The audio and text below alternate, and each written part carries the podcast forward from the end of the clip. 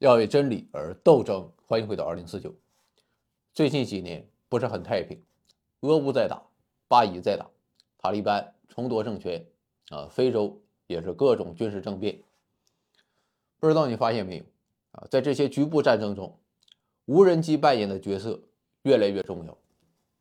虽然说别人啊都是飞机大炮啊，你玩遥控飞机不是很上档次，但事实上啊，无人机。已经在某种程度上颠覆了现代战争的游戏规则。今天，著名的军事问题专家，斯坦尼斯刘夫斯基就跟你唠一唠无人机。纵观人类战争历史，海湾战争它算是一个转折点。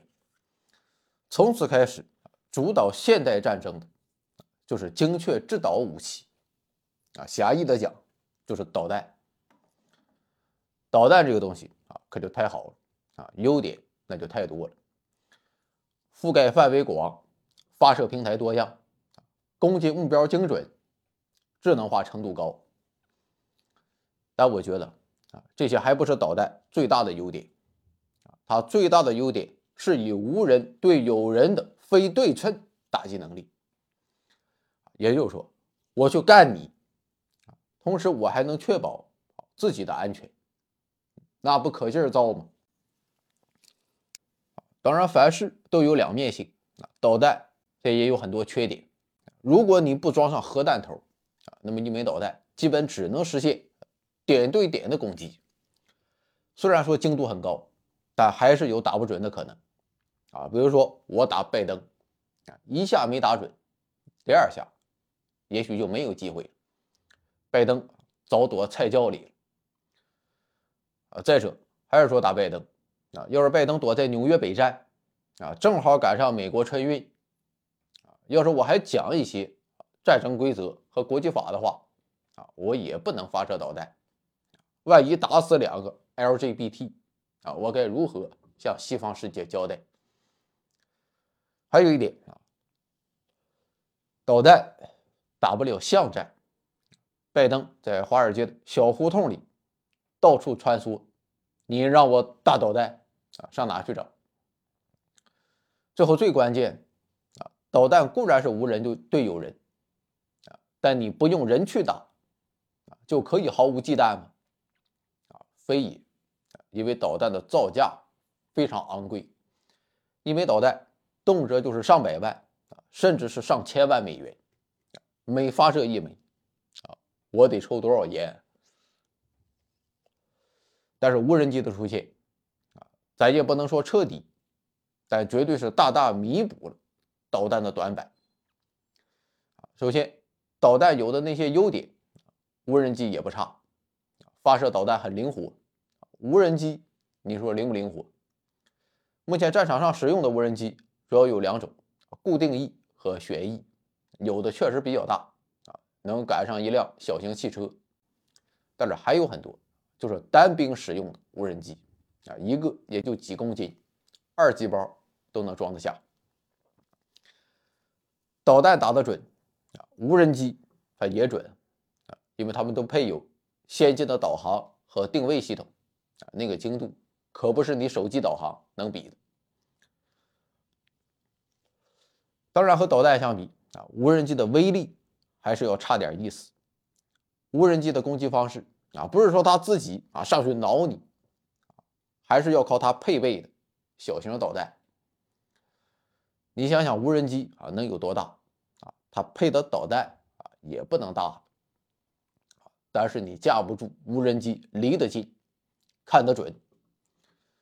去年十月份啊，还是十一月份啊，网上有个视频啊，哈马斯用无人机摧毁了以军的一辆梅卡瓦坦克。这个梅卡瓦坦克啊，可不一般啊，可以抵御反坦克导弹和大威力反坦克火箭筒的攻击啊，被誉为全世界生存能力最强的坦克。这么牛逼，为什么还能被无人机给干了？就是因为无人机离得太近了，可以做到一击毙命。优点我有啊，缺点我还能给你补上。导弹打不了巷战，啊，无人机可以打，我就在华尔街的胡同里追着拜登打，让老登无所遁形。无人机还能干一些导弹干不了的事情，啊，比如说侦察，啊，暗中观察一下敌人的战斗力、军队部署和行动，啊，我回来充满电，制定好攻击方案，哥们儿再去。啊，当然，无人机最强而是它真正实现了不对称打击能力，它不仅是无人对有人，啊，关键是还很便宜。比如说美军的胶囊无人机，啊，一架只有。一万五千美元，这都算是高端的。低端的啊，你直接就把民用无人机啊改造成军用无人机啊，那这个成本可就不知道低到哪里去。你去商场看一看啊，就清楚了。一千多块钱人民币就能搞定。因为价格低廉所以咱就不用心疼啊，直接弄一大堆无人机。组成一个无人机蜂群，战场上的无人机蜂群啊，你没有见过。现在每逢重大节日啊，很多城市里搞的那种无人机表演啊，你应该都见过吧？你就想想，要是每一个无人机都配一个导弹啊，那还了得！他们既可以同时打击多个目标啊，也可以对单个目标重复打击、多角度打击。上下其手的打击，就算对方有反导系统，啊面对蜂群一般无人机，也会马上饱和。而且无人机啊，它长得那么小，反导系统能不能发现都是个问题。所以在现在的战争中啊，很有可能就出现这种情况，就说巴以冲突啊，一百多个以色列大兵正在抽着烟，打着扑克，谈笑风生。这个时候，旁边经过一辆皮卡，啊，上面就一个司机，以军也没有当回事，啊，继续谈笑风生。但说时迟，那时快，啊，突然间，皮卡的后斗里飞出来几十架无人机，对以军发起了瞬时的集中攻击，啊，那这是攻其不备，防不胜防。多了啊，说了这么多，结论很简单，啊，无人机。这不就是流氓打法吗？所以怎么去对付这个流氓啊，就受到了各国军事部门的高度关注。以美国为例，美国的反应还是比较快的啊。早在十多年前，美军就开始研究反无人机系统，而从二零一九年到二零二一年，平均每年投资五亿美元。去年美国国防部啊，更是花了六点六八亿美元用来开发。反无人机系统，经过这么多年的研究之后，啊，美国研究出来的结果是，啊，发现无人机方面确实进展不大，啊，还是传统的雷达探测跟踪，啊，或者就是你掌握情报，做到提前预警。不过在打击无人机方面，啊，美国还真是找到了几个办法。首先就是利用高炮和防空导弹。进行硬杀伤，啊，这个办法相当成熟，啊，劣势就是成本高。第二个方式是从地面啊，或者从空中啊，你撒下一张大网，把无人机给罩住，啊，这个办法花不了多少钱，而且实施起来非常简单，但是命中率啊可就不好讲了，啊，你想想，要是刮一场大风，它能照得准吗？而且作用距离啊也十分有限。第三个办法是用魔法打败魔法，你搞来一大堆无人机，那我也搞一大堆无人机不就行了吗？表面上看啊，这个办法确实挺靠谱啊，但要注意，战场上啊毕竟有攻的一方，有守的一方啊。就说我派出一队无人机蜂群去打白宫啊，一共有一百架无人机。就算美国打掉我五十架，那我剩下的五十架啊，我在后台重新编一编程序啊，或者说无人机自己啊就可以重新列队啊，那么照样可以起到攻击效果。这又叫蜂群的自我修复。第四个办法是利用高能激光武器啊，这种方式反应快、精度高、威力大，但是会受到目标的材质和天气的影响，而且影响还比较大。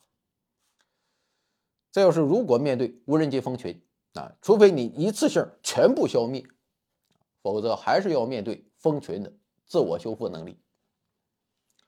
反正就是说啊，每个办法都是各有优缺点啊。最好的应对方式，应该是在一瞬间让所有的无人机迅速瘫痪，而且这个办法啊还不能受到太多因素的影响。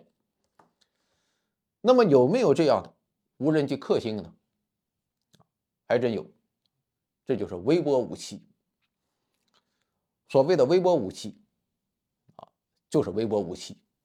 发射高功率微波，啊，不管是陆基平台还是海基平台、空基平台都能搭载，啊，甚至还有弹基平台，就是说微波武器放到导弹上，导弹飞到哪，它就干到哪。至于微波武器的毁伤原理，啊，其实就和微波炉啊差不多，不断的发射电磁脉冲，啊，或是干扰无人机的飞控系统，啊，或者损伤无人机的接收机。相比于前面讲的那些攻击手段，啊，微波武器有很多独特的优势。首先就是杀伤面积广，可以对多个目标进行同时杀伤，而且你不需要对的太准，差不多就行。比如说，美国空军研究实验室啊，就研发了一款微波武器，叫战术高功率作战响应器，在实测中。可以一次性击落五十架以上无人机，啊，当然这五十架无人机啊，彼此之间你不能离得太远，至少要称得上无人机蜂群。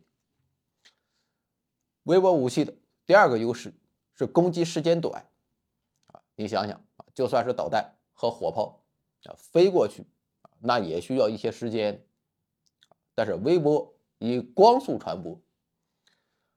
所以在几微秒甚至更短的时间内，就可以造成有效杀伤。美国有一家航天公司叫伊比鲁斯 a p e r o s 这家公司在2020年啊就推出了一款反无人机系统，叫莱奥尼达斯。2021年他做过一次演示，仅仅数分钟就成功击落了蜂群中所有的66架无人机。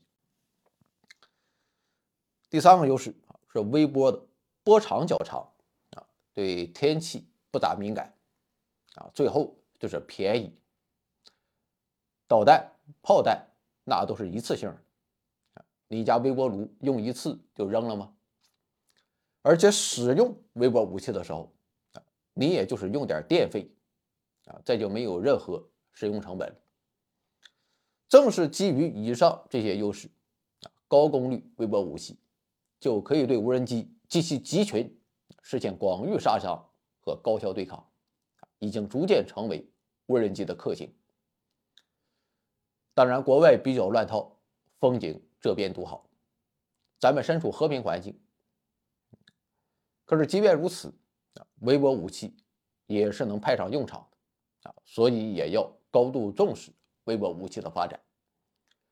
不对外，还不能对内吗？现在国家正在管制无人机飞行区域和飞行高度都有限制啊，你等着吧啊，也许将来某一天，当黄博士结婚用无人机航拍的时候啊，你就看微波武器干不干你就完了。